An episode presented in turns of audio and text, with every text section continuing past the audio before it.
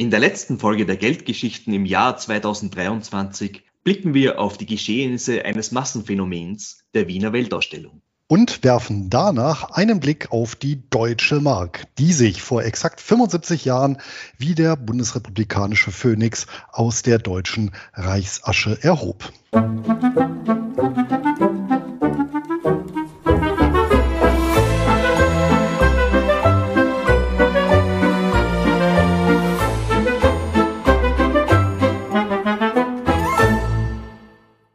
Herzlich willkommen zu den Geldgeschichten. Mein Name ist Clemens Faustenhammer. Und ich bin Luis Pastos. Wir sind zwei Finanzblogger und haben die beiden schönsten Nebensachen der Welt, nämlich Geld und Geschichte, miteinander kombiniert und reisen dafür jeden letzten Freitag im Monat zurück in die Finanzzukunft. Hallo Luis, willkommen im vorweihnachtlichen Zeit, obwohl, wenn ihr diesen Podcast wahrscheinlich hört, dann wisst schon Weihnachten und ich hoffe, all unsere Zuhörer haben reichlich Geschenke bekommen oder zumindest eine sehr angenehme Zeit erlebt. Ich habe gedacht, ob ich diesmal wieder mit einem Gesang beginne, in dem Fall einen Schlachtruf der österreichischen Fußballnationalmannschaft, immer wieder, immer wieder. Aber ich lasse das jetzt sein so aufregend war der Gegner jetzt auch nicht, gegen den wir da gewonnen haben, erst vor kurzem. Deswegen frage ich dich, was gibt es eigentlich Neues in meinem Heimatbundesland, im Burgenland? Da gibt es auf jeden Fall oder lief zumindest eine sehr interessante Radiosendung in Radio Burgenland mit zwei Vertretern aus selbigem und da ist mir auch ein bisschen, muss ich sagen, das Wasser im Munde zusammengelaufen. Als bekennender äh, Wurstfan wurde da ja auch eine Spezialität aus deiner Heimat vorgestellt. Handelt es sich etwa um die Breinwurst? So wird der Name gewesen sein. Vielleicht kannst du ja nochmal für unsere Zuhörer erörtern, was das Besondere dieser Fleischspezialität ist. Ja, das Besondere ist, dass es eigentlich relativ wenig Fleisch an sich hat, sondern eher Hirse und andere Körneln, ja, die man da verarbeitet. Landläufig wird sie ja auch als Reiswurst bekannt, ja, äh, wiewohl da es doch gerne zu Verwechslungen kommt. Und es ist de facto eine burgenländische Spezialität aus einer Zeit, das nennt man im Burgenland den Sautanz, ja, nachdem auch unser Blog mit den anderen Kompagnon, ja, mit denen geschrieben wird, äh, genannt wird. In dieser Zeit des Sautanzes hat man wirklich noch ein, ein, ein Schwein, ja, wirklich von der Nase bis zum Schwanz verarbeitet, ja, oder von der Nasen bis zum Hurf, wie man im Burgenland sagt. Und ja, und in einer wirklich nachhaltigen Komplettverarbeitung des Schweines hat man dann halt gewisse Teile, ja, die man so wahrscheinlich nicht als Filetstück findet, natürlich in einer Wurst sprichwörtlich verwurstet, in dem Fall die Breinwurst, eben aber auch noch mit der Hirse vor allem äh, vermengt. Und ja, das gibt's aber leider nur mehr sehr selten. Also man muss wirklich da die Augen offen halten und vielleicht noch den ein oder anderen ja, Metzger oder Fleischer des Vertrauens, den man hat, äh, aufsuchen, ob er das noch im Sortiment führt. Aber ja, das könnten wir dann wirklich, ich würde sagen, in einem Feldexperiment lokal vor Ort äh, betreiben, lieber Luis. Auf jeden Fall, da bin ich auch ganz Empiriker. Und wo du das gerade sagst mit dem ganzen Schwein, da fällt mir wieder ein, der österreichisch-spanische Brückenschlag, weil tatsächlich, ich weiß nicht, ob in ganz Spanien, auf jeden Fall im Norden, ist tatsächlich Schweineschnauze bzw. Schweineohr, und damit meine ich nicht das Gebäck, sondern tatsächlich das entsprechende Stück vom Tier, eine Tapas-Spezialität, die gibt es aber eben auch nicht überall, sondern ja, durchaus selten anzutreffen mittlerweile. Aber ich finde es auf jeden Fall sehr schmackhaft. Ja, vorzüglich finde ich vor allem auch die Schweinezunge mit einem Erdäpfelbrei, sagt man, glaube ich, in Deutschland. Bei uns nennt man das Erdäpfelpüree. Ja, aber das ist wahrscheinlich für den einen oder anderen doch ein bisschen zu, na, wie sagt man, martialisch. Keine Ahnung, kann man das so bezeichnen. Mir hat's geschmeckt. Auf jeden Fall bezeichnen wir das hier als Kartoffelbrei. Das noch als kleine äh, sprachliche Aufklärung. Stimmt, die Kartoffeln, ja. Sagt man auch in Tirol, habe ich gelernt. ja, aber kommen wir nochmal zum Thema zurück, zu einer Meldung, eine quasi kleine, aber lustige Geldgeschichte, die zum Thema Inflation passt, das wir ja zuletzt besprochen haben. Hast du von den Nöten der neuen Chefin der türkischen Zentralbank gehört, Clemens? Von ihren persönlichen Nöten nicht. Ich weiß natürlich schon, oder ich habe das mitbekommen, ganz genau wissen tut man es ja nicht, dass da natürlich mit den Inflationstreiben, ich glaube, da kann man auch von einer Hyperinflation sprechen, ne, in der Türkei, einiges aus dem Argen ist. Aber erzähl, was hat denn, ich glaube, eine Dame, ne? hast du erwähnt, was hat denn die Dame für Nöte? Ja, richtig. Es handelt sich um eine Dame, interessanterweise auch eine recht erfahrene aber noch relativ junge Finanzexpertin, die heißt Hafize Gaye Erkan. Die wurde tatsächlich zur Chefin der türkischen Zentralbank berufen Mitte des Jahres.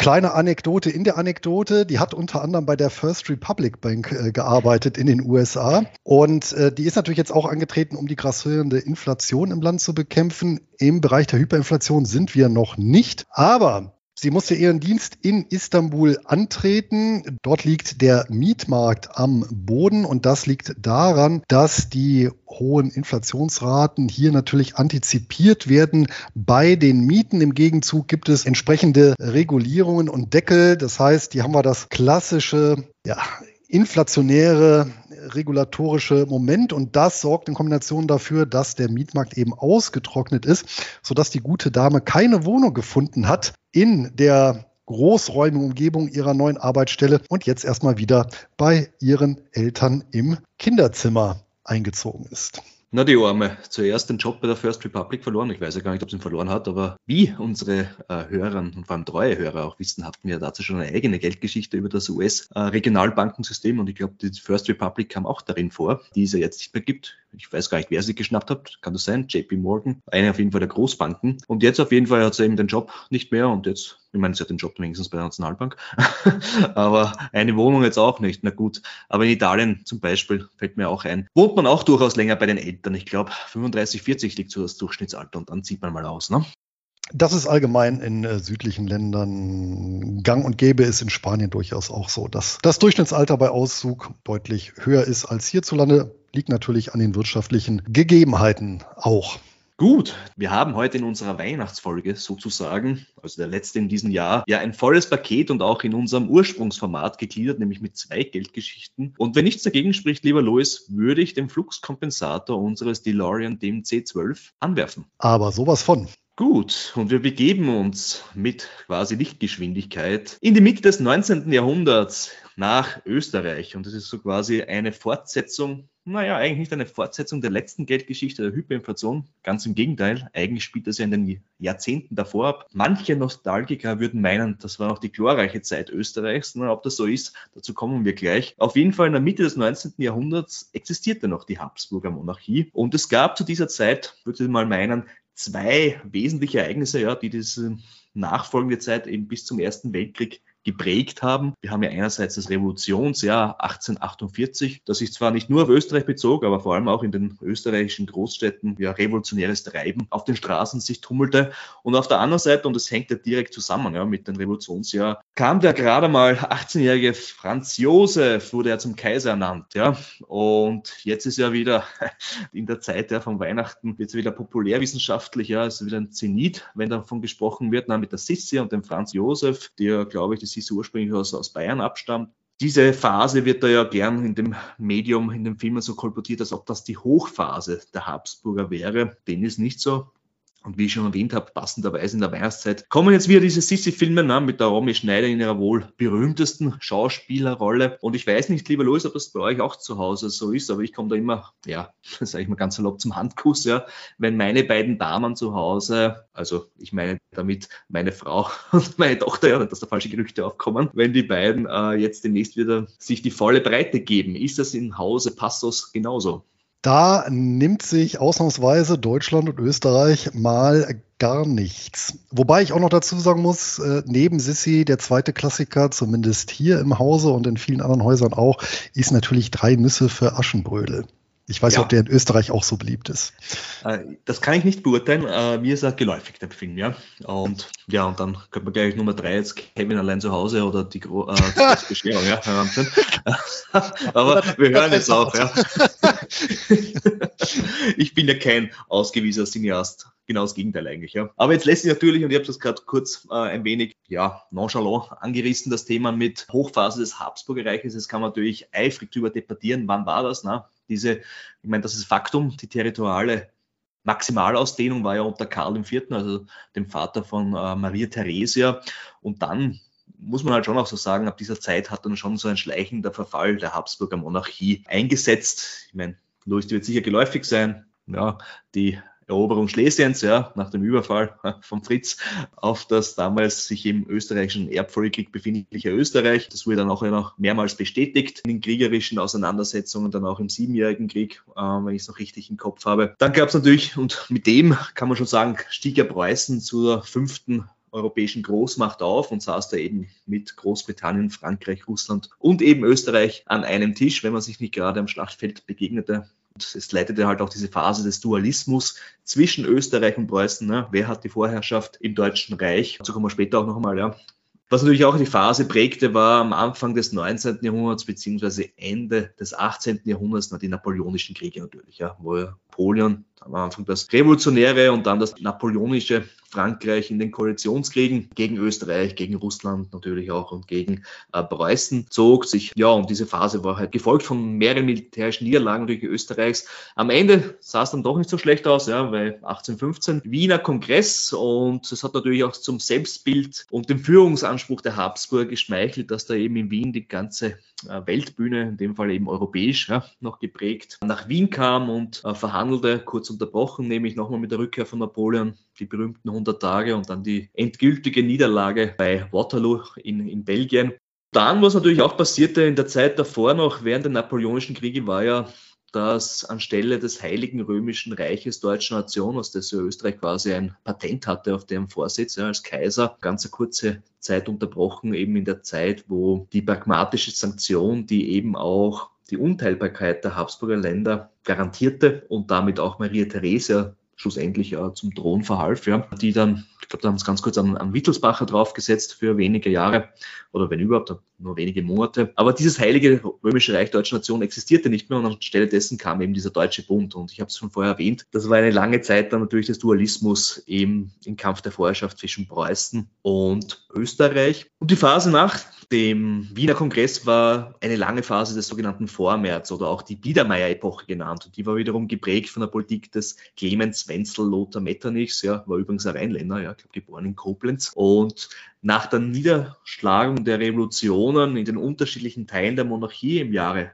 1848 setzte eine Phase des Neoabsolutismus ein, die im Wesentlichen durch eine Politik äh, von Kaiser Franz Josef geprägt war, die sämtliche oder jegliche liberalen Strömungen mit Repressalien bekämpfte und ja, in dem Fall auch unterdrückte. Was aber in den ersten beiden Jahrzehnten, und wir sind jetzt wieder zurück im Jahre 1850 bis 1870, sich seit dem Antritt Kaiser Franz Josefs zutrug, war bezeichnend für den schleichenden Abstieg der Habsburger Monarchie. Ich würde meinen, so schleichend war der nicht mehr, mehr weil während in Italien drei Unabhängigkeitskriege im Rahmen des Risorgimentos erfolgte und am Anfang zumindest noch äh, unter dem damals schon, glaube ich, 90-jährigen Josef Wenzel Radetzky, ja, die die königlichen Truppen Sardinien Piemonts geschlagen wurden, verlor man aber in den nächsten beiden Kriegen die die Gebiete der reichen Lombardei und auch Venetiens mit Venedigs, ja, mit Venedig als, als die zentrale Stadt. Mit den Preußen gab es auch ständig Bröseln, ja,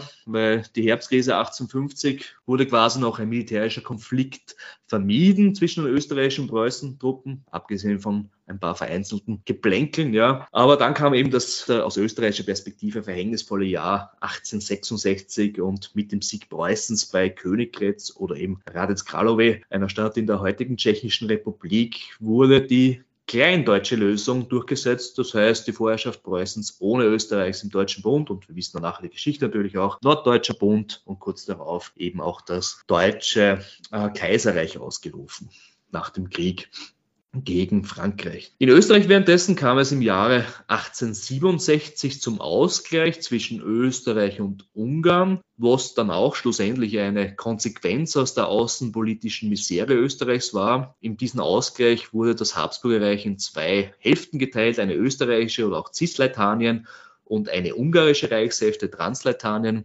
Hier wieder interessanterweise Bezug zum Burgenland. Ja, das Burgenland lag damals auf der ungarischen Seite, nämlich östlich des Flusses Leiter. Und die Leiter war im Nordburgenland die Grenze zwischen den österreichischen und den ungarischen Teil. Beide Teile waren weitestgehend autonom außer abgesehen von der Außen- und Militärpolitik und natürlich mit einem der Finanzen betraut Ministerium für diese beiden Bereiche der Außen- und Militärpolitik. Ansonsten waren, wie gesagt, beide Reichshälften sehr autonom voneinander. Und so war es nun um die geopolitische Lage der Doppelmonarchie Österreich-Ungarn rund um die Jahre 1870 bestellt eben nach den ersten beiden Jahrzehnten und wenig ruhmreichen Jahrzehnten unter Kaiser Franz Josef. Und natürlich ist jetzt die territoriale Ausdehnung eines Herrschaftsgebiets oder auch die militärische Schlagkraft, ja, das sind zwei Indikatoren, die man heranziehen kann, um die Bedeutung eines Herrschaftsverbundes, einer Großmacht zu messen. Doch auch speziell für unsere Geldgeschichte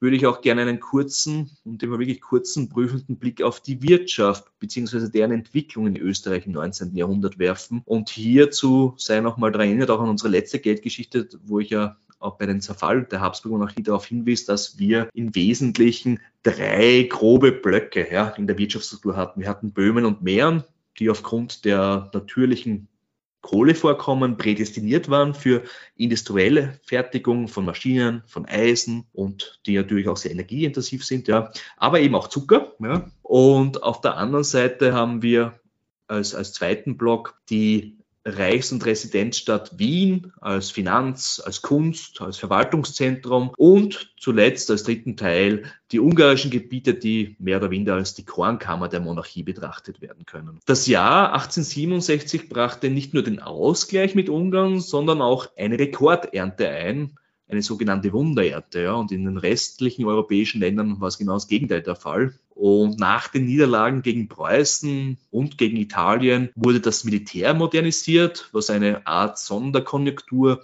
für die Rüstungsindustrie bedeutete. Und zudem erfuhr der Bausektor durch die ja, emsige Stadterneuerung rund um Wien und vor allem in Wien einen Boom. Die Folge aus die, diesem vergleichsweise späten Wirtschaftsaufschwung auf dem Gebiet der Doppelmonarchie waren auch zahlreiche Unternehmensgründungen. Ja. Zwischen 1867 und 1873, um nun diesen kurzen Zeitraum herauszugreifen, wurden 1005 Aktiengesellschaften neu konzessioniert. Im öffentlichen Kursblatt der Wiener Börse, hier sei an unsere Debütfolge in diesem Jahr erinnert, wo wir über die Geschichte von Österreichs Börsenplatz äh, berichten, ja, die über 250-jährige Geschichte. In dieser Zeit eben vervierfachte sich die Zahl der notierten Aktien. Über 600 Unternehmen waren im Jahr 1873 börsengelistet, aber eben im Jahr 1873, nämlich hier setzt er wirklich, was man so bezeichnen kann, ein Spekulationsfieber ein und ein erstes Massenphänomen. Und wenn ich jetzt beim Stichwort Massenphänomen angekommen bin und wir, glaube ich, die politische und wirtschaftliche Großwetterlage und die Gegebenheiten zur damaligen Epoche, in der sich eben unsere Geldgeschichte zuträgt, recht ja, erschöpfend beschrieben haben, wird es nun Zeit, dass wir uns dem Spielort widmen, nämlich Wien. Und Wien trat mit einem großen Ehrgeiz heran, zu den beiden europäischen Weltmetropolen Paris und London aufzuschließen. Wenn über das Wien in der zweiten Hälfte des 19. Jahrhunderts gesprochen wird, darf natürlich auf eine Sache nicht vergessen werden, nämlich der urbane Charakter der inneren Stadt, der sich zu der Zeit stark prägte und eigentlich auch das Erscheinungsbild heute sehr stark prägt. Nämlich die Rede ist dabei natürlich von der Ringstraße, nämlich dieses Megaprojekt konnte umgesetzt werden, nachdem der Kaiser dann wirklich schlussendlich die alten Stadtmauer und die Bastionen, die den heutigen ersten Bezirk einst vor feindlichen Angriffen und Belagerungen schützten, ja, das war einfach zu der Zeit aufgrund der Militärtechnik nicht mehr vonnöten. Er ließ diese eben schleifen, beziehungsweise ja, er ließ sie schleifen, ja, hat sie eben angeordnet. Und das Bemerkenswerte dabei ist, dass ja diese, dieses beeindruckende Ensemble an Gebäuden damals ja nagelneue, zeitgeistige ja, Gegenwartsarchitektur darstellte. Ja, es, man blickt jetzt heute auf diese Gebäude, sei es das Parlament, sei es das Naturhistorische und Kulturhistorische Museum, das Burgtheater, also die ganzen Gebäude, die sich rund um die Ringstraße ansammeln, das wirkt heute natürlich sehr historisch, aber zur damaligen Zeit war das in diesem Baustil eben Gegenwartsarchitektur. Der Ring war Wiens erste planmäßige Stadterweiterung in der langen Geschichte Wiens. Ja. Das unbebaute Klassie, also das Vorfeld vor der Befestigung, war sprichwörtlich eine grüne Wiese, welches genügend Raum bot eben für diese ganzen Repräsentationsgebäude wie das Wiener Rathaus, die Börse und das Parlament, aber auch für die zahlreichen Palais, die sich der sogenannte Finanz- oder Geldadel, ja, die Parvenus, wenn man so will, die Spekulationsgewinner äh, leisteten. Diese Erweiterung bezog sich aber nicht nur keineswegs auf, den, auf die noblen Prachtbauten ja, im Zentrum der Stadt, nämlich der wirtschaftliche Aufschwung war ja auch getragen von einem wahren Bauboom. Und für diesen Bauboom brauchte man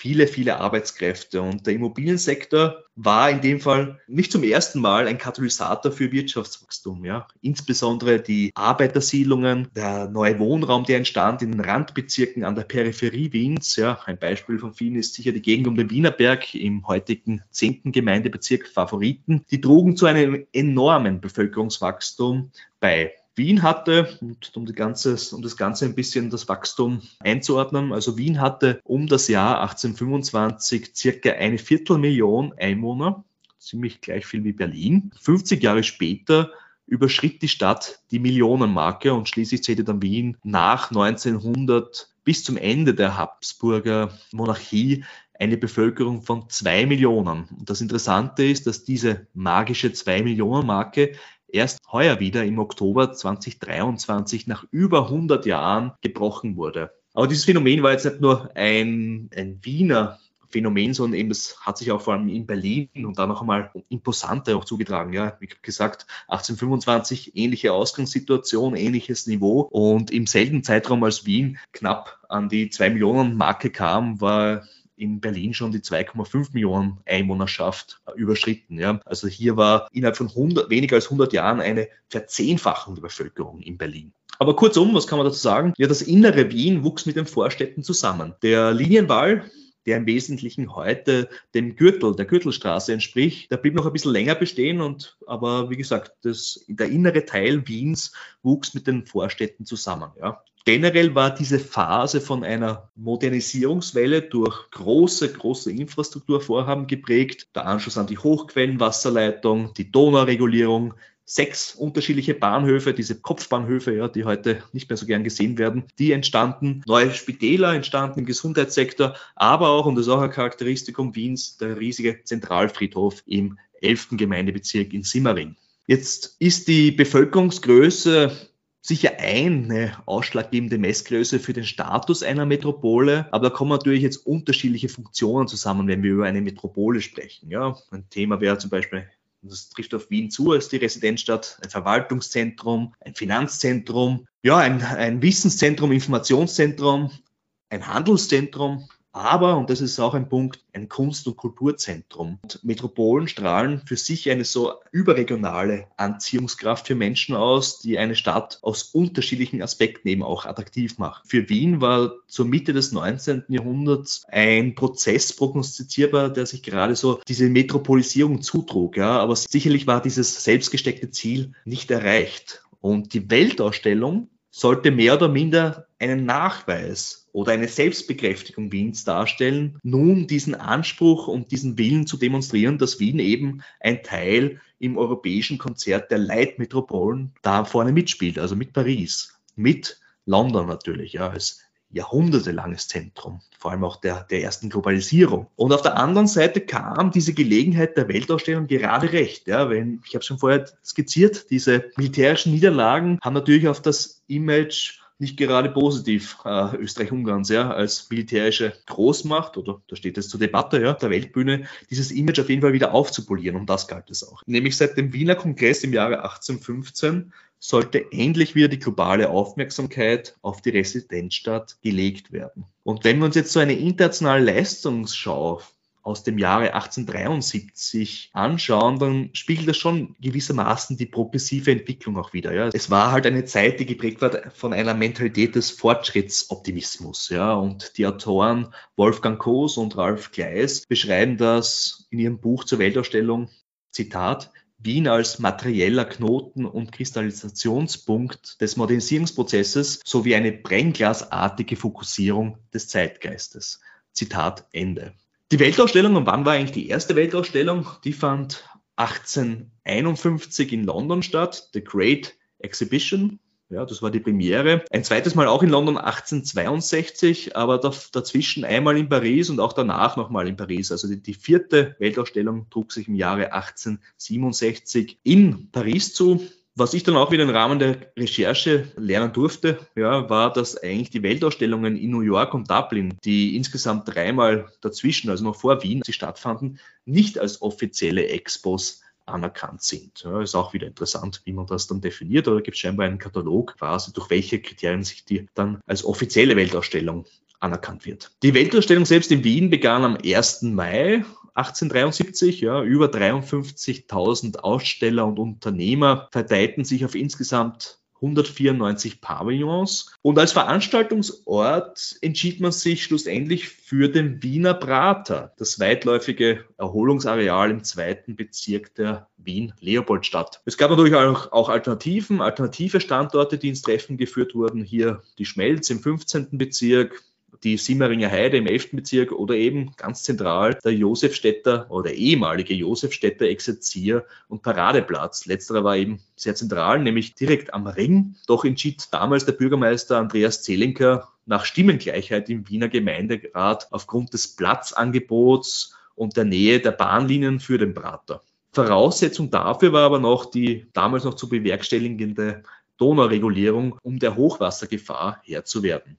In nur 21 Monaten wurde eine Fläche von 233 Hektar verbaut. Ist es jetzt viel, ist es das wenig? Naja, zur besseren Einordnung dieses Ausmaßes, von dem wir hier sprechen, die Größe des Geländes entspricht dem Fünffachen der Weltausstellung in Paris im Jahre 1867. Interessant dabei ist das Konzept, nachdem die insgesamt sechs Monate andauernde Weltausstellung organisiert wurde. Wien beschritt hier einen neuen Weg. Es entstand eben ein Pavillonsystem, als Stadt in der Stadt. Dies umfasste eine eigene Kanalisation, ein eigenes Schienensystem und auch eben einen eigenen Ausstellungsbahnhof. Die Weltausstellung in einem Ausstellungspark, was ja auch der Wiener Prater damals war, war eine Verbindung zwischen Vergnügungsindustrie, dafür ist ja der Würstelbrater noch heute bekannt, ja, oder Würstelbrater, wie man in Wien sagt, und meistens auch beliebt, sagen wir so. Ja, und das war halt ein Verbinden von Messe, von Vergnügungsindustrie, was ja eigentlich auch heute noch irgendwo ein Prototyp ja, für Veranstaltungen ist, ja, wenn ich hier an die Freizeitparks denke. Luis, warst du schon mal im Würstelbrater?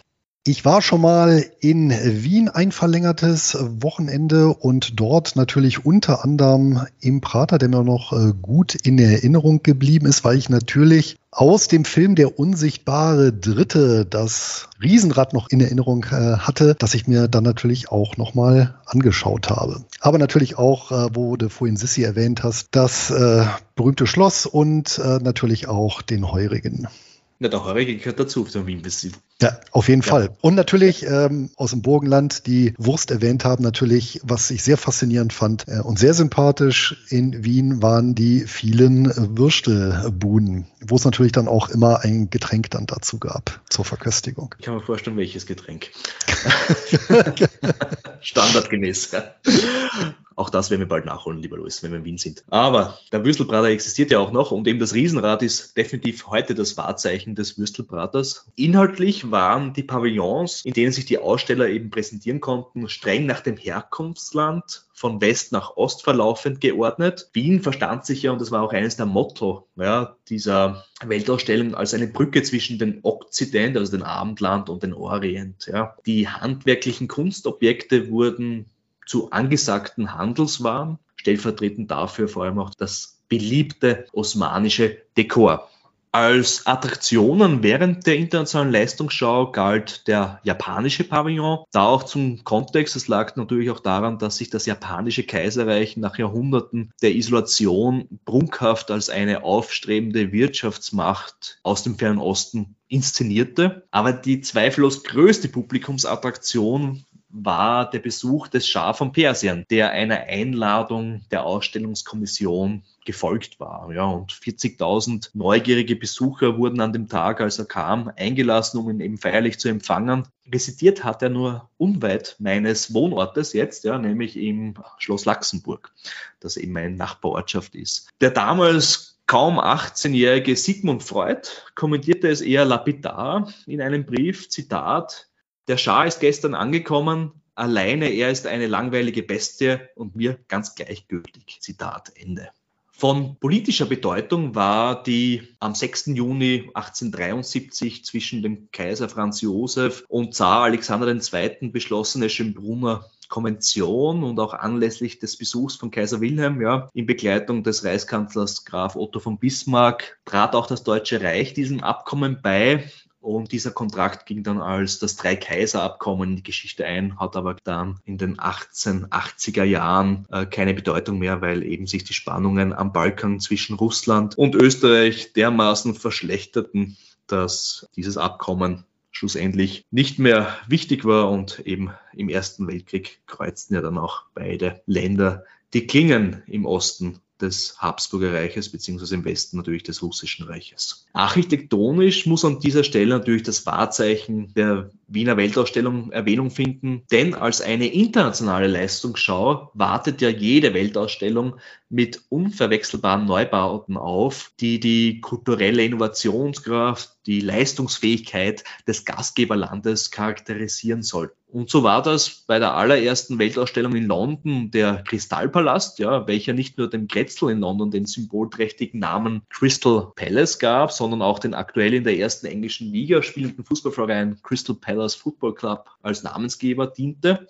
In Wien erinnert zwar kein Fußballverein mehr an den Monumentalbau der Weltausstellung 1873, jedoch zumindest der eine oder andere Straßenname. Im Zentrum des Industriepalastes stand die sogenannte Rotunde. Dieser Baukörper maß 84 Meter Höhe und gab bis zu 27.000 Menschen Platz. Ja. Beeindruckend ist in dem Fall die Kuppelkonstruktion, die mit einer Spannweite von 108 Metern den Petersdom in Rom übertraf. Die Spitze der Rotunde konnte durch zwei Aufzüge oder eben durch eine außenliegende Stiege erreicht werden. Weitere Hauptgebäude waren die Maschinen- und die Kunsthalle, nämlich neben den klassischen Funktionen einer Messe, und nichts anderes ist ja die Weltausstellung, also die klassischen Funktionen waren in dem Fall die Warenpräsentation und die Zurschaustellung von technischen Innovationen, wurden eben auch das erste Mal in Wien Aspekte der Kultur und des intellektuellen Schaffens, oftmals natürlich im Zeitgeist des vorherrschenden Nationalismus, betont. Nicht zu vergessen ist dabei die Anziehungskraft der Kunstschauen, die ein breites Interesse in der Bevölkerung für den Besuch der Ausstellung erst überhaupt aktivierte. Ja. verwirklicht wurde das ganze Weltausstellungsensemble unter der Leitung von Architekt Karl Hasenauer.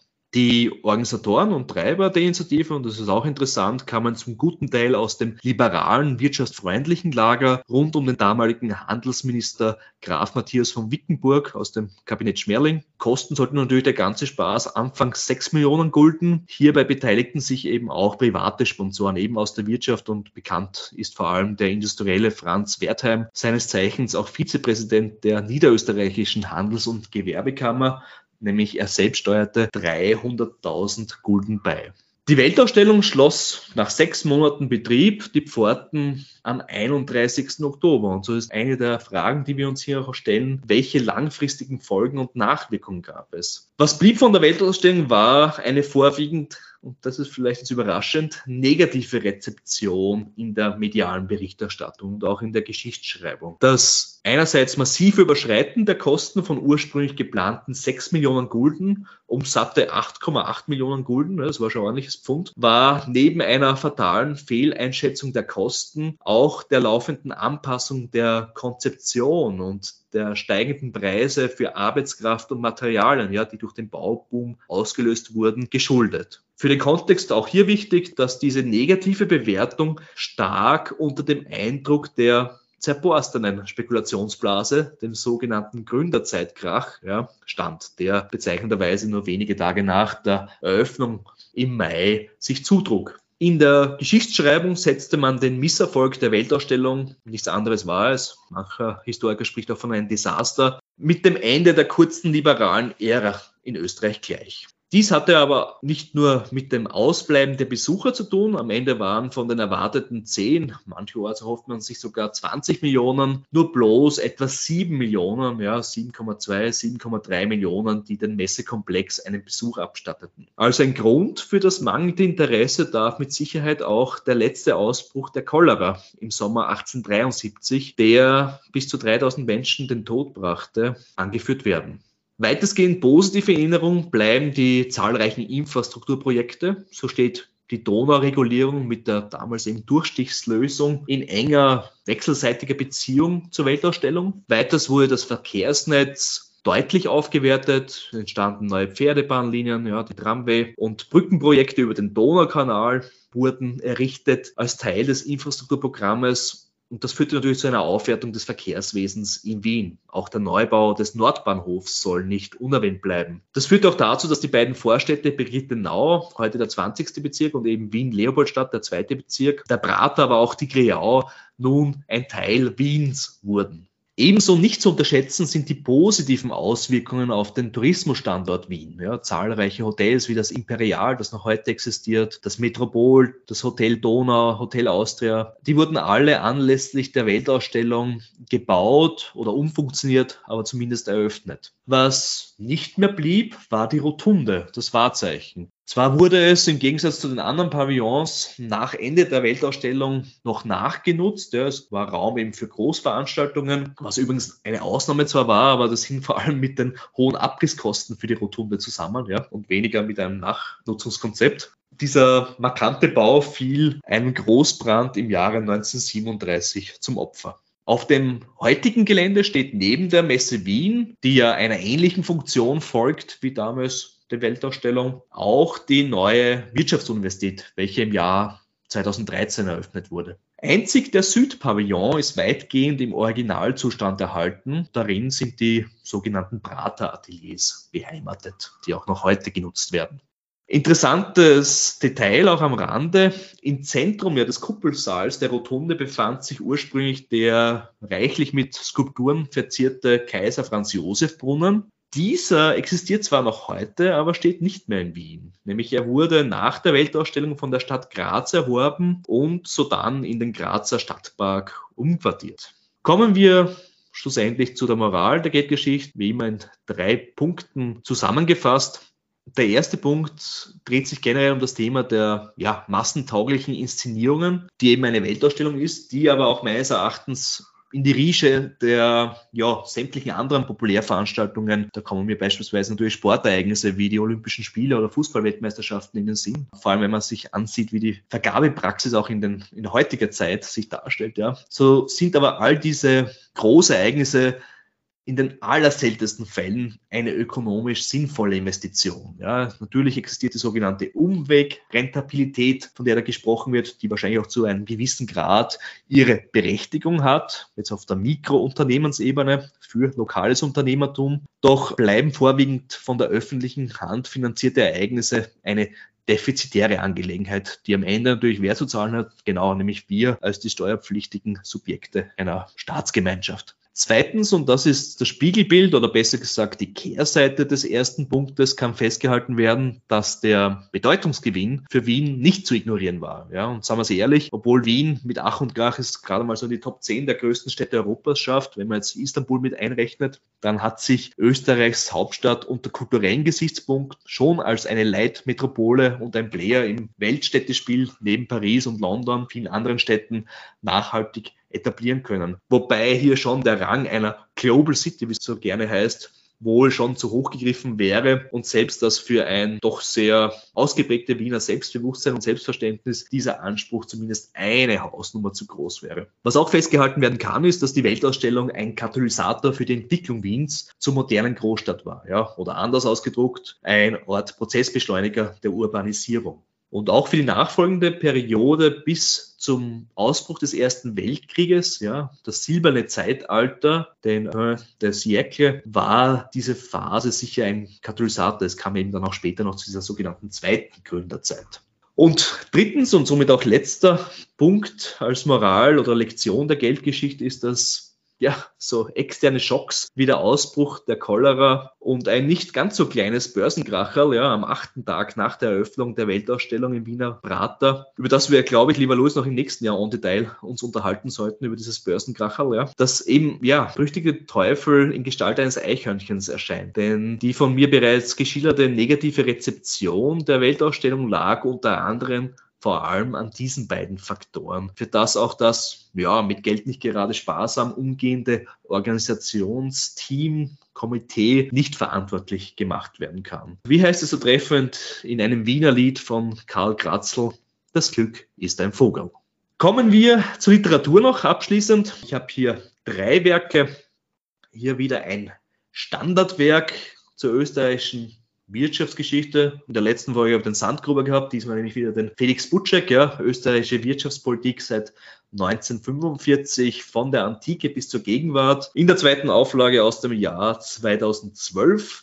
Dann ein, ein Werk, wer sich tiefer in die Geschichte der Weltausstellung 1873 eingraben möchte und auch unterschiedlichste Seitenaspekte betrachten möchte, kann ich empfehlen, herausgegeben von Wolfgang Koos und Ralf Gleis, Experiment Metropole 1873, Wien und die Weltausstellung aus dem Jahre 2014. Damals gab es auch im Wien Museum eine Ausstellung zur Weltausstellung und das ist so quasi auch der Ausstellungskatalog, der ist da inbegriffen in dieses ja, gut 500 Seiten starke Werk zuletzt, auch wenn die Folge nach Weihnachten erscheint, aber eventuell noch Zeit ist und noch Urlaub ist im neuen Jahr und sich jemand auch für die Geschichte Österreichs interessiert, dann kann ich einen Klassiker noch empfehlen, nämlich von Karl Wotzelka, Geschichte Österreichs, Kultur, Gesellschaft, Politik. Das ist ja mittlerweile in mehreren Auflagen verfügbar, aber soweit mir es bekannt ist, ist die letztgültige Version aus dem Jahr 2009. So, und das war's zur letzten Geldgeschichte meinerseits im Jahr 2023. Ein sehr interessanter historischer Ausflug mit vielen Facetten, die mir auch nicht bekannt waren. Ich musste zwischendurch ein bisschen schmunzeln, weil Clemens in Deutschland fand im Jahr 2000 die sogenannte Expo eben auch eine Weltausstellung statt. Ich weiß nicht, ob du das überhaupt noch so auf dem Schirm hast. In welcher Stadt eigentlich? In Berlin? Nee, eben nicht, nämlich in Hannover, also unweit von dort, wo ich gewohnt habe. Das, das war auch der einzige Grund, warum ich öfter auf dieser Veranstaltung war. Die kämpft aber mit genau denselben Problemen wie die Ausstellung in Wien, nämlich völlig überzogene Prognosen, was Besucher und Einnahmen angeht, ja, deutlich unterschätzte Kosten etc. Das wurde, naja, nicht gerade zum Debakel, aber auch ein ganz, ganz dickes Zuschussgeschäft. Nur, dass Hannover jetzt auch nicht in dem Maße profitiert haben dürfte von der Expo im Jahr 2000, wie jetzt Wien von der Weltausstellung. Und kleine Anekdote, seinerzeit war es geplant, die A7 Richtung Hannover hm, dreispurig auszubauen, eben anlässlich der Expo. Das hat man dann zeitlich nicht mehr geschafft. Man hat dann im Prinzip die Standspur deklariert zu einer dritten Autobahnspur, um sich da keine Blöße zu geben. Und ich glaube jetzt seit, seit letztem Jahr, seit letztem, im letzten Jahr wurde dann tatsächlich dieses Bauvorhaben an sich begonnen. Das heißt, aktuell ist man dabei, mit leichten 22, 23 Jahren Verzögerung eben dieses Projekt zu verwirklichen. Naja, ist fast schon eine Durchführungszeit, Lead-Time, wie man so schön sagt im Neudeutschen, wie der Flughafen in Berlin. Ne? Oder der Bahnhof in Stuttgart, den ich ja heuer in diesem Jahr noch selbst quasi äh, mir ein Bild gemacht habe. Ja, oder die Elbphilharmonie, die ja natürlich jetzt in Führung gegangen ist und vorgelegt hat. Ja, aber reden wir gar nicht über den Elbtower, oder? Gut, ja. lieber Luis, was hast denn du uns mitgebracht? Clemens, die zweite Geldgeschichte heute, beziehungsweise die letzte in diesem Jahr, die führt uns zur sprichwörtlichen Stunde Null, dem Ende des Deutschen Reichs. Und das riss die Reichsmark mit in den Abgrund. Und ich werde erörtern, wie innerhalb von drei Jahren die Rahmenbedingungen für den Aufstieg jener Institution geschaffen wurde, die bis 2002 zumindest als Inbegriff von Stabilität und Wohlstand galt. Das Symbol des deutschen Wiederaufstiegs und der wirtschaftlichen Dominanz Deutschlands, nämlich die Deutsche Mark, beziehungsweise als Institution damit natürlich untrennbar verbunden, die Bundesbank. Und wir werden so viel sei an der Stelle schon mal verraten, auf mehrere alte Bekannte treffen. Und wir werden ein weiteres Mal auf die harte Tour lernen, in welchem außerordentlichen Maße die Bilanzqualität über das Wohl und Wehe einer Währung entscheidet. Und dazu möchte ich unmittelbar an meinen Beitrag zur Hyperinflation in der letzten Folge in Folge 11 anknüpfen. Und wir katapultieren uns mit unserem virtuellen DeLorean DMC12 zurück in den November 1900. 23. Und die folgenden 25 Jahre, die möchte ich in der gebotenen Kürze an der Biografie des damaligen legendären Zentralbankpräsidenten Jalmar Schacht skizzieren. Kurz zur Erinnerung, in nur fünf Tagen wurde seinerzeit die Reichsmark stabilisiert. Das war dann vom 15. bis zum 20. November 2023 und zwar bei 4,2 Billionen Papiermark zu einem Dollar. Ja, wie gelang das Ganze? Auch das nur kurz als Wiederholung. Erstens durch die Sanierung des Staatshaushaltes, sprich durch die Entwertung der Schulden und einen riesigen Kostenschnitt. Hier erwähne ich die Beamtenentlassungen sowie ein Verbot der Finanzierung, der Staatsfinanzierung durch die Notenbank. Ja, und zweitens durch die Sanierung der Reichsbankbilanz, das heißt die Ausbuchung der wertlosen Schulden gegen die hypothekarisch besicherte Rentenmark und danach die exklusive Hereinnahme kurzlaufender Wechsel höchster Bonität. Und hier der Wechselfinanzierungsinstrument, also kurzlaufende Geschäftskredite. Und das große Verdienst von dem Jalmar Schacht war es ja, diese Ordnung einzuführen und vor allem dann eisern zu verteidigen. Und dies auch unter Inkaufnahme eines Börsencrashs. Es gab an der Berliner Börse am 13. Mai 1927 einen schwarzen Freitag. Da ging es um 31,9 Prozent runter mit dem Leitindex beziehungsweise Marktbreit. Und eine Rezession hat er auch noch in Kauf genommen, 1926, 27. Er hat dann nicht die Geldschleusen geöffnet, eben aufgrund der Befürchtung, da wieder Inflation anzuheizen. 1930 trat er aus Protest gegen die Reparations- und Haushaltspolitik der Regierung zurück und lebte dann als Privatier. 1931 lernte er das künftige Trio Infernale Hitler, Göring, Goebbels kennen und blieb der NSDAP da durchaus verbunden, hat auch einige Reden gehalten, wurde aber nicht Mitglied. Immerhin verfügte er über so viel Reputation, dass er im März 1933 erneut dann unter dem NS-Regime zum Reichsbankpräsidenten ernannt wurde. Zwischen 1934 und 1937 war er zudem Reichswirtschaftsminister. Und dann setzte ein Paradigmenwechsel ein, denn als Reichsbankpräsident, da wurde er nun, also als zum zweiten Mal als Reichsbankpräsident berufen, da wurde er nun vom Falken gewissermaßen zur Taube, denn er förderte die Finanzierung des Regimes mit sogenannten MEFO und ÖFA-Wechseln. Also er vollzog da eine 180-Grad-Wende, denn hier handelt es sich eben nicht um die kurzlaufenden Geschäftskredite, Wechsel nochmal, Finanzierungsinstrument, sondern es handelt sich um Wechsel von der zum einen Metallurgischen Forschungsgesellschaft MBH, die wurde 1933 gegründet, und der Deutschen Gesellschaft für öffentliche Arbeiten AG, die wurde 1932 gegründet. Hierbei handelte es sich der Form nach um Privatunternehmen.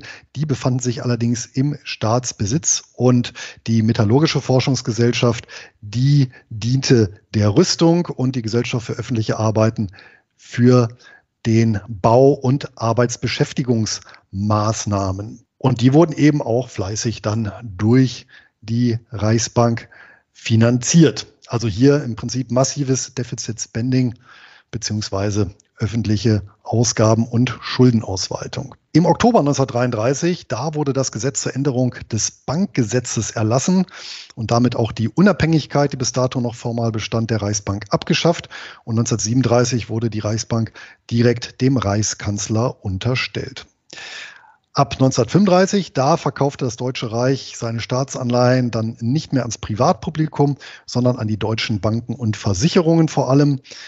Und im Jahr 1939, da verfasste der Jalmar Schacht einen Brief, in dem er Hitler davor warnte, diese Form der Staatsfinanzierung weiter fortzuführen. Das würde zu einer Zerrüttung der Reichsmark führen. Das sollte sich zwar bewahrheiten, beendete aber die Karriere von Schacht und seinem gesamten Reichsbankdirektorium, denn der größte Feldherr aller Zeiten, der entließ sie einfach alle. Und er ließ da noch kurz darauf ein Gesetz über die Deutsche Reichsbank und demnach war diese verpflichtet, dem Reich Kredite zu gewähren, Zitat, deren Höhe der Führer und Reichskanzler bestimmt, Zitat Ende. Damit waren natürlich alle Schleusen geöffnet und mit der Kriegsbewirtschaftung ab dem 1. September 1939 und einer dann im Wesentlichen sozialistischen Wirtschaftsordnung, da verlor die Reichsmark weitgehend ihre Geld- bzw. Transaktionsmittelfunktion. Es handelte sich bei besagter Kriegswirtschaft um eine klassische Plan- oder Zentralverwaltungswirtschaft mit nur noch formalen Eigentumstitel, denn die gesamte Produktion wurde angeordnet und über Bezugsscheine wurden die Produkte dann auch verteilt und nur das, was zugeteilt wurde, konnte dann auch gekauft werden und das natürlich dann zu Fixpreisen und somit wurden inflationäre Effekte verhindert. Am 23. Juli 1944, da wurde Jalmar Schacht inhaftiert, denn er soll Kontakte zum Widerstand gehabt haben. Es folgten mehrere KZ-Aufenthalte und zuletzt wurde er als Sonderhäftling geführt und in Südtirol interniert, also im heutigen Südtirol. Und dort im Ort Niederdorf, heute italienisch Villa Bassa, wurde er zusammen mit weiteren 140 sogenannten Sonderhäftlingen, das waren also besonders exponierte Persönlichkeiten aus Deutschland und 17 anderen europäischen Staaten, am 30. April 1945 schließlich befreit und unter seinen Mitinsassen und Befreiten, da befand sich übrigens auch der ehemalige österreichische Bundeskanzler Kurt Schuschnigg. Ich glaube, den hat du auch mal erwähnt, Clemens, richtig? Genau, der Kurt Schuschnigg, der letzte äh, Bundeskanzler im damaligen österreichischen Ständestaat, als dann eben im März 1938 der Anschluss erfolgte. Die waren eben Leidensgenossen und jetzt noch ein kleiner Exkurs. Weißt du denn, wer die Befreiungsaktion durchgeführt hat? Das müssten die Amerikaner gewesen sein oder italienische Widerstandskämpfer? Nein, es waren Soldaten der Wehrmacht unter Führung von Hauptmann Wichert von Alvensleben. Und das ist in der Tat eine der skurrilsten Episoden im ausgehenden Zweiten Weltkrieg, nämlich der Kampf von deutschen Verbänden gegen andere deutsche Verbände, hier vor allem von der Wehrmacht gegen die SS. Da gab es einige solcher Episoden. Und die wurden tatsächlich auch besungen und zwar von einer meiner Lieblings-Metal-Bands, nämlich Sabaton. Und das entsprechende Lied heißt The Last Battle aus dem Album The Last Send. Und das packen wir natürlich auch in unsere Liederliste auf Spotify. Zurück zu Jalmar Schacht. Der wurde nämlich nicht aus der Gefangenschaft entlassen, denn es folgte in seinem Fall eine Anklage in Nürnberg. Die endete aber 1946 mit einem Freispruch.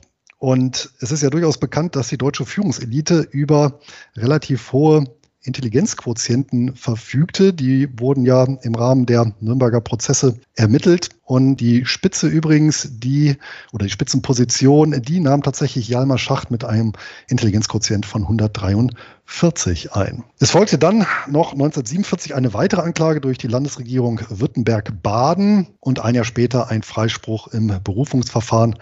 Schacht taucht noch nachher noch einmal kurz auf und er starb dann 1970. Derweil war die von ihm einst so sorgsam gehütete Reichsmark komplett zerbröselt und das im Gegensatz zur deutschen Volkswirtschaft. Denn gehen wir jetzt zurück zur Stunde Null. Trotz sechs Jahren Krieg und Bombardements war Deutschland tatsächlich, oder zumindest die Infrastruktur, weniger zerstört, als es die Bilder der zerbombten Großstädten suggerierten. Tatsächlich war ein gutes Viertel der 18 Millionen Wohneinheiten in Deutschland zerstört oder beschädigt, aber eben drei Viertel gar nicht. Und das industrielle Anlagevermögen, also Produktionsanlagen, Infrastruktur etc., war tatsächlich sogar 20 Prozent größer als noch 1936. Und äh, der Produktionszusammenbruch gegen Kriegsende, der war vor allem Folge der zerstörten Transportwege. Es war also viel, viel effizienter, Transportwege und Logistik zu zerstören, als jetzt Fabrikationsanlagen, die ja zum großen Teil ja auch sehr, sehr gut geschützt waren. Und im Land lebten nach wie vor noch 65 Millionen Deutsche. Das wirtschaftliche Leben ging weiter und zwar mit den gleichen Reichsmarkscheinen, auf die im Sommer, Herbst 1924 umgestellt worden war. Wir erinnern uns, nach der Stabilisierung der Papiermark 1923 bei 4,2 Billionen Mark je US-Dollar wurde ein knappes Jahr drauf die Reichsmark dahingehend umgestellt, dass eben Nullen gestrichen wurden, um die Zahlen halt wieder handhabbar zu machen. Die Staatsschulden, die beliefen sich am Ende des Zweiten Weltkrieges auf etwa 380 Milliarden Reichsmark, das Bruttosozialprodukt auf maximal geschätzte 50 Milliarden Reichsmark. Zum Vergleich 1938 waren es noch 100 Milliarden Reichsmark und das macht eine Schuldenquote von günstigstenfalls 660 Prozent. Also schon recht happig. Und wir haben natürlich einen riesigen Geldüberhang.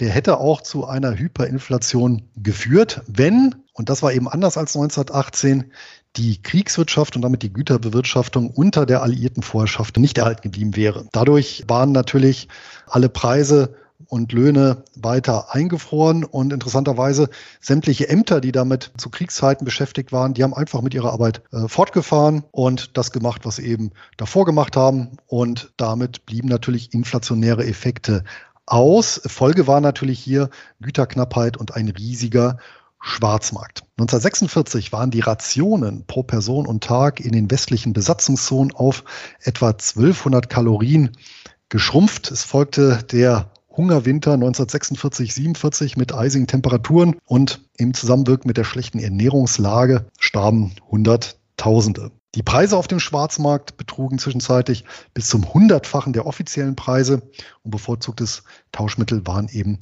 Zigaretten. Kurz zum Vergleich, der Lohn eines Facharbeiters, der lag 1948 am Anfang des Jahres bei etwa 10 Reichsmark pro Tag. Dafür gab es auf dem Schwarzmarkt ein Kilo Roggenbrot. Und zu dieser Episode des Hungers und der Kälte gibt es eine interessante Geschichte aus meiner rheinischen Heimat, denn an diesem besagten Jahreswechsel 1946, 1947, da hielt Kardinal Frings, das war seinerzeit der Erzbischof von Köln, seine zumindest im Rheinland bis heute berühmteste Predigt, in der nämlich das, nennen wir es, unbezahlte Aneignen von Lebensmitteln und Heizmaterial in höchster Not legitimierte. Und seither, und zwar bis heute, spricht man da bei Mundraub im Rheinland von Fringsen. Ich nehme an, bis Österreich hat sich der Begriff nicht herumgesprochen. Das wäre mir nicht bekannt. Aber nicht nur für die Zivilbevölkerung, auch für die Unternehmen wurde die Lage natürlich unhaltbarer, denn Importe waren unmöglich, die Produktion häufig nur durch sogenannte Bartergeschäfte möglich, also durch Tauschware gegen Ware, obwohl das eigentlich verboten war wurde aber nicht ernsthaft sanktioniert, dass sich Behörden selber aktiv daran beteiligten und auch die Bezahlung der Arbeiter, die erfolgt dann eben zunehmend in produzierten Naturalien, ähnlich wie eben in der äh, frühen Phase der Industrialisierung, das sogenannte Truck-System. Da wurden eben auch Arbeiter in den produzierten Waren bezahlt. Hat sich ja heute noch so ein bisschen gehalten. Ich verweise hier an die Folge 2 zur Einbecker Brauerei. Da gibt es ja auch noch den sogenannten Deputatlohn bzw. Haustrunk. Das ist noch so ein kleines Anhängsel. Und Folge war dann tatsächlich auch, dass immer weniger gearbeitet wurde, um eben Tauschgeschäften nachzugehen. Fazit, wir haben eine gelähmte Produktivität mit hohen Kosten und mangelnder Kalkulationsgrundlage für die Unternehmen.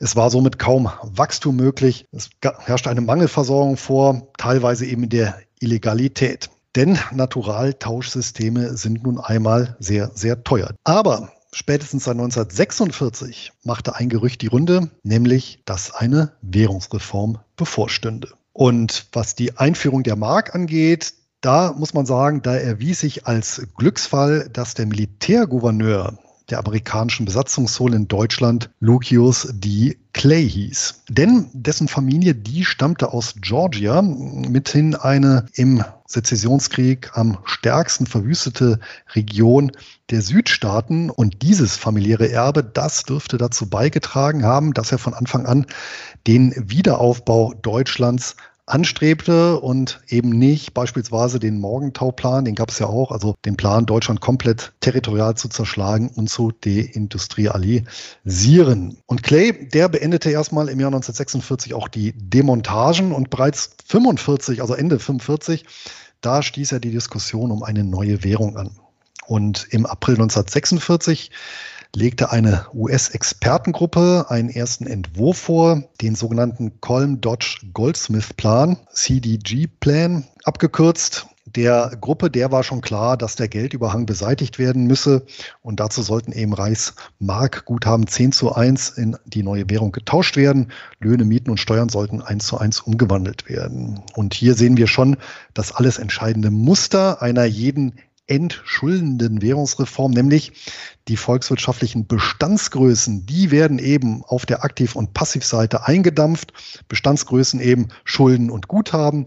Und die Stromgrößen, die werden aber aufrechterhalten auf dem Niveau. Und dadurch wird eben die Schuldenquote herabgesetzt, natürlich auf Kosten dann der Gläubiger. Es gab da noch Überlegungen, ob das Ganze mit einem Lastenausgleich kombiniert werden sollte in dieser Expertengruppe. Und der Grund war, dass bereits Stefan Zweig, sind wir jetzt bei einem weiteren Österreicher, hat mir auch schon mal zitiert, in die Welt von gestern ja geschrieben hat, Zitat, nichts hat das deutsche Volk so erbittert, so hasswütig, so hitlerreif gemacht wie die Inflation, Zitat Ende. Das heißt, die Geldvermögen wurden ja vor allem von der Mittelschicht gehalten und die sollte nicht erneut komplett ausbluten und dadurch radikalisiert werden. Das war zumindest in dieser Expertengruppe in Teilen die Meinung. Allerdings galt natürlich so ein Lastenausgleich auch als Sozialismus verdächtig und wurde erstmal dann nicht weiter beachtet diesen CDG-Plan, den sollten wir mal im Hinterkopf behalten. Nun war es allerdings so, dass sich die vier Siegermächte nicht einigen konnten auf einen entsprechenden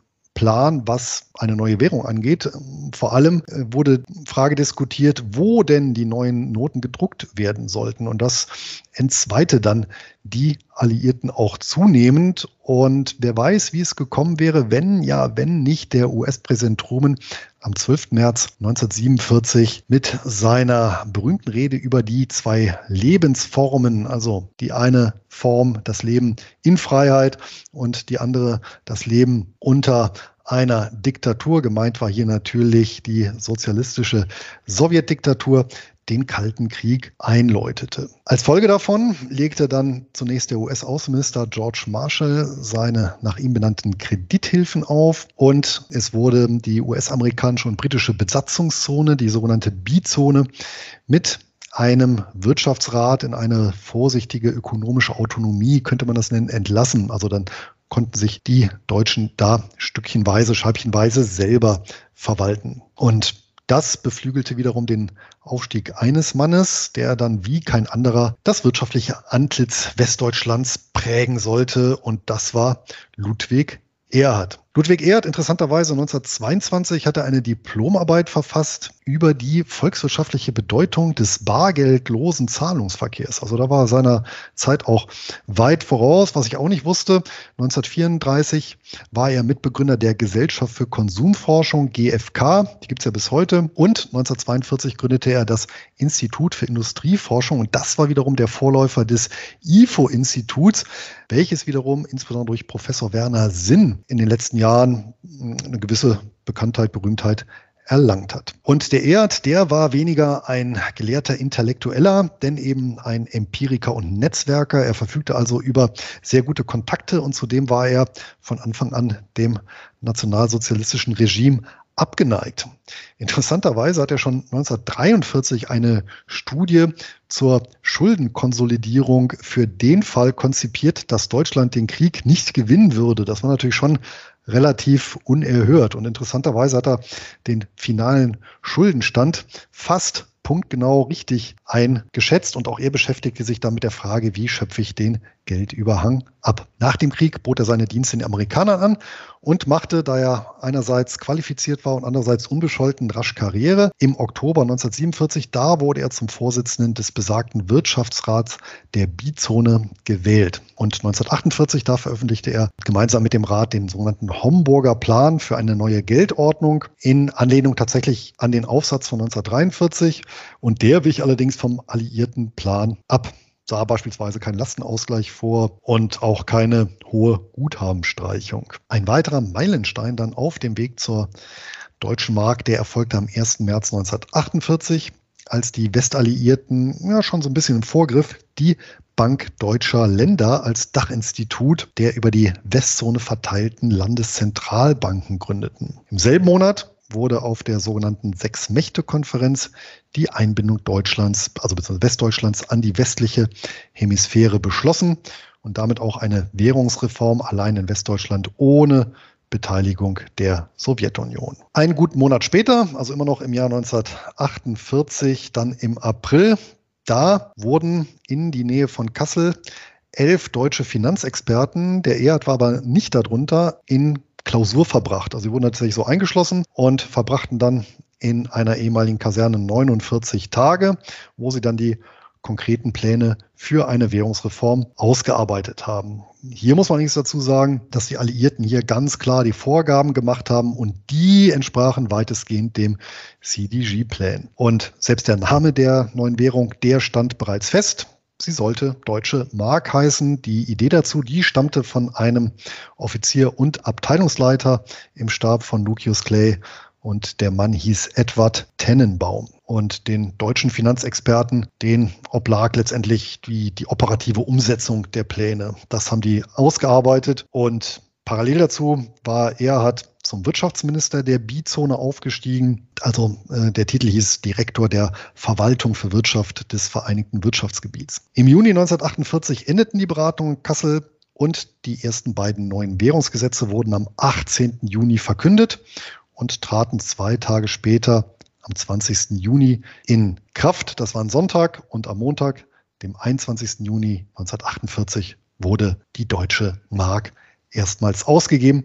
Zunächst 40 Mark pro Kopf und das war dann auch der Beginn der deutsche Mark-Ära. Clemens, wie war eigentlich der österreichische Blick auf die deutsche Mark. Kannst du dich noch erinnern, wie die in deiner Heimat wahrgenommen wurde in den 80er, 90er Jahren oder hast du das vielleicht von deinen Eltern erfahren? Naja, ich habe ja noch einen guten Teil meiner Jugend mit Deutscher Markus heißt eigentlich die ganze Jugend ja, äh, erlebt. Und natürlich ist mir noch geläufig, damals T-Shirts, Pullover etc. aus Deutschland zu bestellen. Ja. Lost and Found, glaube ich, war so ein berühmtes äh, Versandhaus ja, für eben Kleidung alternativer Bands, sagen wir so, oder alternativer Musikrichtung. Und was mir natürlich noch im Kopf ist, ist der einfache Umrechnungskurs ne, für, für Österreich. Die ist mir noch sehr im Kopf geblieben, als auch, ja, ich glaube, ähm, ihr Deutschen habt es dann leicht auch getan. Ne? Ein Euro sind zwei Mark. Wie war das? Ja, richtig, genau. Und was natürlich jetzt in der Zeit, wo natürlich der Euro schon äh, im Geldlauf war, in Erinnerung blieb, war die enge Bindung des österreichischen Schillings an die Hardwährung der deutschen Mark. Ja. Und da blieben ja beide ihrer Linie treu bis zum Ende der beiden Währungen. Ja, ich erwische mich tatsächlich immer noch hin und wieder dabei, dass ich bedingt durch den leichten Faktor eben mal zwei bestimmte Preise noch äh, mir dann in deutscher Mark ausmale und mich dann wunder, wie teuer die Sachen geworden sind. Aber gut, dass die Mark übrigens so eine Erfolgsgeschichte wurde, das war übrigens keine ausgemachte Sache. Gedruckt wurden die ersten Noten übrigens bereits im Frühjahr 1948 in den USA. Also das ganze Thema war schon äh, vorab, bevor halt diese elf Finanzexperten hier bei Kassel die Pläne ausarbeiten durften, durch. Und die Aktion hatte auch einen Namen, nämlich Bird Dog und wurde auch geleitet vom besagten Tennenbaum. Und die verantwortliche Notenbank, das wurde eben dann die Bank Deutscher Länder, die dann auch später in Deutsche Bundesbank umbenannt wurde.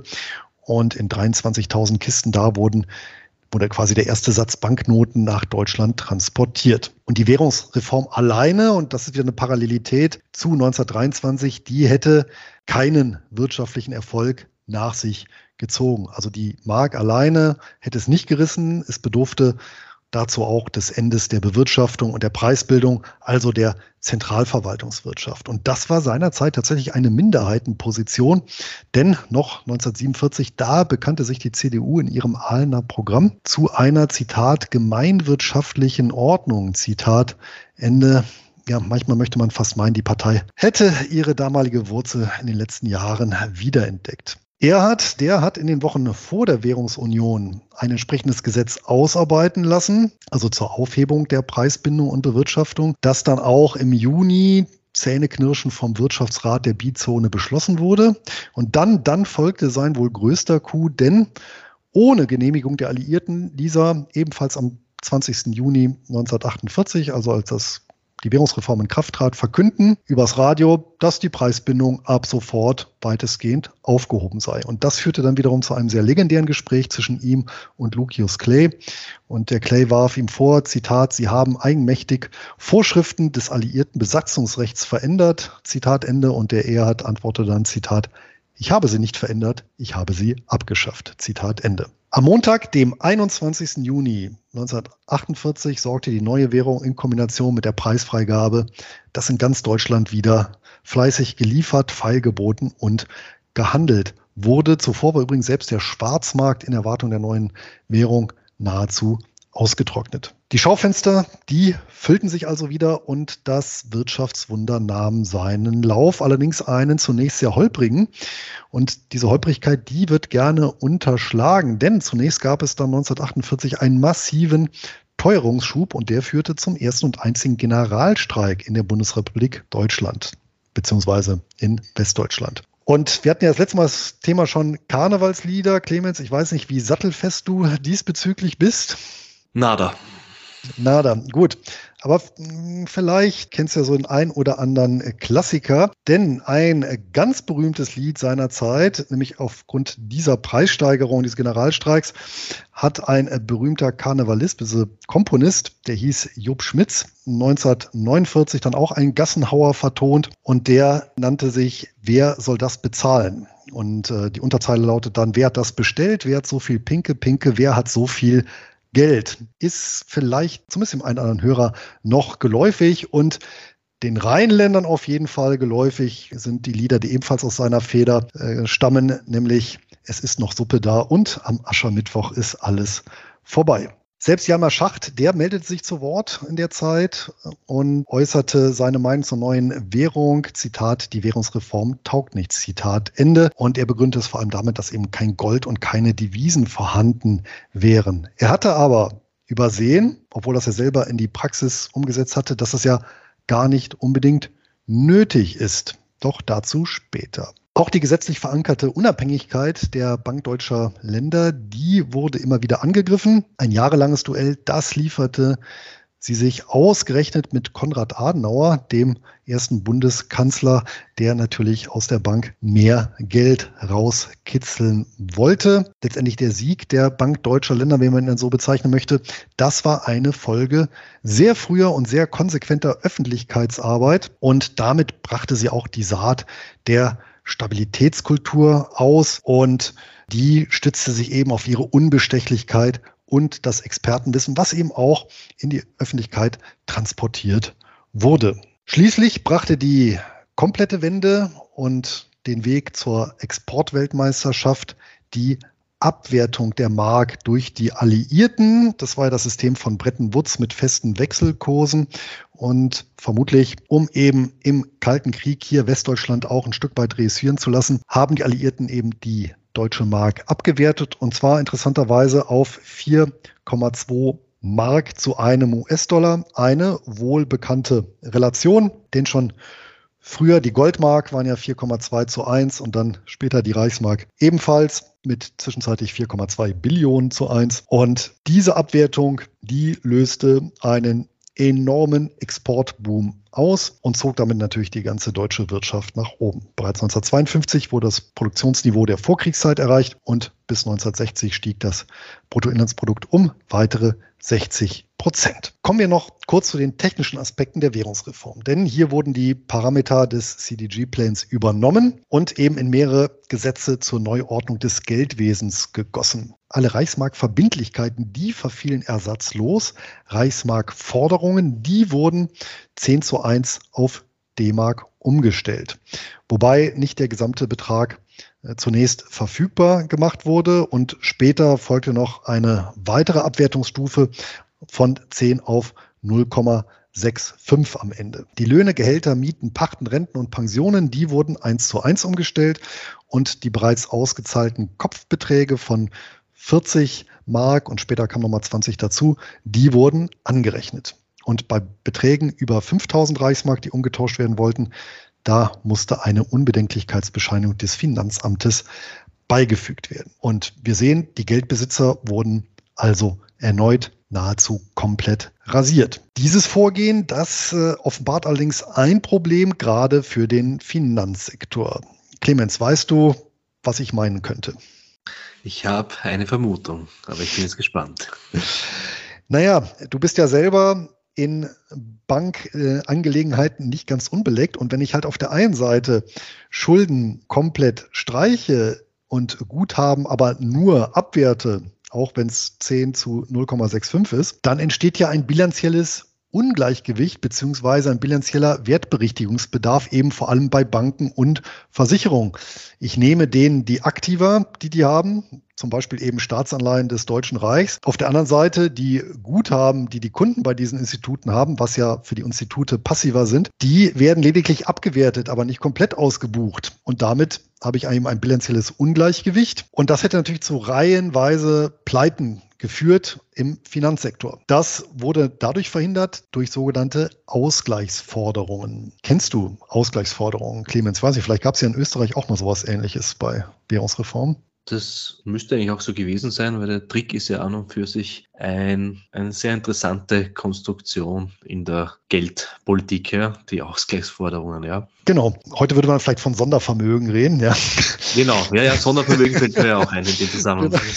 Gut genau. auf den Punkt gebracht, ja. ja. Also was man damals gemacht hat, ist, man hat natürlich gesehen, ja, es gab bilanzielles Ungleichgewicht und dieses Ungleichgewicht wurde dadurch äh, beseitigt, dass die Banken und Versicherungen oder auch andere betroffene Unternehmen eben eine Ausgleichsforderung in die Bilanz buchen konnten, also als Aktivposten. Und das war dann eben eine sehr langlaufende und niedrig verzinste Forderung gegen die öffentliche Hand. Diese wurde dann in der Privatwirtschaft ab 1956 nach und nach tatsächlich von einem Fonds aufgekauft und dieser Fonds, der wurde eben betrieben von der Bundesbank und diese Schulden, die wurden dann durch die Bundesbankgewinne bis 1993 wohlgemerkt dann getilgt. Dauerte also eine ganze Weile, aber so wurde im Prinzip dieser Wertberichtigungsbedarf vermieden und eben über Jahrzehnte gestreckt. Und eine Wiederholung dieses Vorgangs, die erfolgte übrigens 1990 im Rahmen der Wiedervereinigung beziehungsweise der Einführung der deutschen Mark in den jungen Bundesländern. Den Lastenausgleich habe ich bisher nicht erwähnt. Der erfolgte erst 1952 durch ein in diesem Jahr beschlossenes Gesetz und der sah eine Vermögensabgabe vor in Höhe von 50 Prozent des Gegenwerts ähm, des Vermögens eben vom 21. Juni 1948. Da war schon mal eine zeitliche Lücke von vier Jahren und diese Abgabe war zahlbar in 120 Quartalsraten, also 30 Jahren und das traf dann natürlich vor allem Immobilienbesitzer. Allerdings war natürlich die Vermögensabgabe durch die zwischenzeitige Inflation bereits deutlich reduziert, aber ist natürlich dann schwacher Trost. Und ich habe mich immer gefragt, naja, woher wussten die denn überhaupt, wie die Vermögenslage der Bevölkerung im Jahr 1948 war? Und dann habe ich eben mal nachgeguckt in diesem Lastenausgleichsgesetz. Da muss man auch tatsächlich das Original sich raussuchen von 1952. Das Gesetz gibt es nämlich immer noch, aber die meisten Teile sind mittlerweile gestrichen und interessanterweise wurde als Bemessungslage die Vermögensteuererklärung herangezogen. Im Deutschen Reich wurde die Vermögenssteuer 1893 eingeführt. 1997 wurde sie ja ausgesetzt nach einem Bundesverfassungsgerichtsurteil. Die wurde eben herangezogen als Basis für die Vermögensabgabe. Und hinzu kam noch eine Abgabe für jene Schuldner, deren Verbindlichkeiten durch die Währungsreform entwertet wurden. So, und da stellt sich jetzt natürlich die Frage, und ich hatte es ja ganz am Anfang aufgeworfen, Thema Bilanzqualität, durch was war eigentlich diese deutsche Mark gedeckt? Denn die großen Gold- und Devisenbestände, die wurden erst ab den 1950er Jahren aufgebaut und zwar infolge der massiven Handelsbilanzüberschüsse. Blicken wir dazu in die Bilanz der Bank Deutscher Länder von 1950. Das war der früheste Ausweis, den ich finden konnte. Und wenn wir jetzt mal die Ausgleichsforderung außen vorlassen, dann war tatsächlich der größte Aktivposten Wechsel mit 4,2 Milliarden deutsche Mark. Und die deckten circa 50 Prozent der umlaufenden Geldmenge ab. Und allein dieser Postenwechsel, der war innerhalb eines halben Jahres um 50 Prozent gewachsen. Das war auch der einzige Posten, der in dem Ausmaß gewachsen ist. Und hier sehen wir erneut das Erfolgsschema von 1923, eben keine neuen öffentlichen Schulden, ausschließlich die Hereinnahme von kurzlaufenden Unternehmensdarlehen, Unternehmenskrediten seinerzeit eben in Form von Wechsel. Und in nur sieben Jahren hat sich das Bild tatsächlich komplett gewandelt. 1957 bestand ein Drittel der Bilanzsumme allein aus Gold, ein weiteres Drittel aus Devisenreserven und die beiden Posten allein zusammengenommen haben bereits den Banknotenumlauf deutlich, deutlich überkompensiert und deckten fast sämtliche Verbindlichkeiten der Bundesbank ab. Das war die Folge von lediglich sieben, im wahrsten des Wortes, goldenen Jahren von Handelsbilanz Überschüssen. Und damit endet meine heutige Geldgeschichte zur Einführung der deutschen Mark vor 75 Jahren. Und deswegen wollte ich das auch noch in diesem Jahr das Thema unterbringen. Kommen wir zur Moral der Geldgeschichte. Möchte ich auch kurz halten mit drei Punkten erneut, wobei sich zwei ein Stück weit wiederholen. Erster Punkt, zumindest was eben die deutsche Währungsgeschichte angeht, um einen weiteren berühmten Österreicher zu zitieren, den wir auch schon hier im Podcast hatten, nämlich Schumpeter. Er hatte Recht insoweit, als das Geld widerspiegelt, was, Zitat, dieses Volk will, tut, erleidet, ist und nicht sagt so deutlich, aus welchem Holz ein Volk geschnitzt ist, wie das, was es währungspolitisch tut. Zitat Ende. Zweitens greife ich, was die individuelle Ebene angeht, erneut Voltaire auf, wie schon beim letzten Mal, aber diesmal das französische Original. Il est dangereux d'avoir raison dans des choses ou des hommes accrédités en tort. Zu Deutsch ist es gefährlich, Recht zu haben, wenn die Regierung Unrecht hat. Auch hier Politik als schwarzer Schwan beim Vermögensaufbau und Vermögenserhalt, insbesondere hier erneut, was Geldwerte angeht. Und drittens, auch das eine kleine Wiederholung, Vertiefung, um in deinem Fachjargon, Clemens, zu sprechen. Balance Sheet Quality Matters. Die Einführung der deutschen Mark ist erneut ein eindrucksvoller Beleg, dass eben die Qualität der Zentralbankbilanz von entscheidender Bedeutung ist, um die Solvenz selbiger zu verteidigen. Und mein kleiner, ganz persönlicher Tipp an Hafise Gaye Erkan. Kommen wir noch kurz zu den Quellen. Als da wären zum einen, die Bundesbank betreibt bis heute eine recht gute Öffentlichkeitsarbeit. Und hier insbesondere sind zu erwähnen die Monatsberichte. Also hier finden Sie auch tonnenweise Material eben bis hin zu 1950 Bank Deutscher Länder. Und dann habe ich herangezogen zwei Bücher von zwei Wirtschaftsjournalisten, deutschen Wirtschaftsjournalisten aus zwei völlig unterschiedlichen Epochen. Nämlich zum einen von Hans Röper, Geschichte der D-Mark von 1968. Der Röper war Wirtschaftsjournalist bei der Frankfurter Allgemeinen Zeitung und tatsächlich auch noch ein Zeitzeuge dieser Epoche. Und dann ganz frisch gedruckt aus dem Jahr 2023 von Frank Stocker. Den hatte ich auch das letzte Mal als Quelle mit seinem Buch zur Hyperinflation. Dieses Buch hier heißt Die Deutsche Mark, wie aus einer Währung ein Mythos wurde, Wirtschaftsjournalist bei der Welt. Und damit war's das in dieser Folge und in diesem Jahr mit meinen Geldgeschichten. Wir haben den deutsch-österreichischen Diskurs, glaube ich, deutlich, deutlich Raum gegeben in unseren Geldgeschichten in diesem Jahr. Ich bin schon gespannt, was das neue Jahr bringt. Es gibt ein prall gefülltes Backlog oder Themenspeicher an Ideen, die wir haben, ja, lieber Luis. Auf jeden Fall. Ja. ja. Und auch das ja. Jahr 2024 wird ja sicherlich mit dem ein oder anderen Jubiläum versehen sein, das dann entsprechende Geldgeschichten geradezu auf den Plan ruft.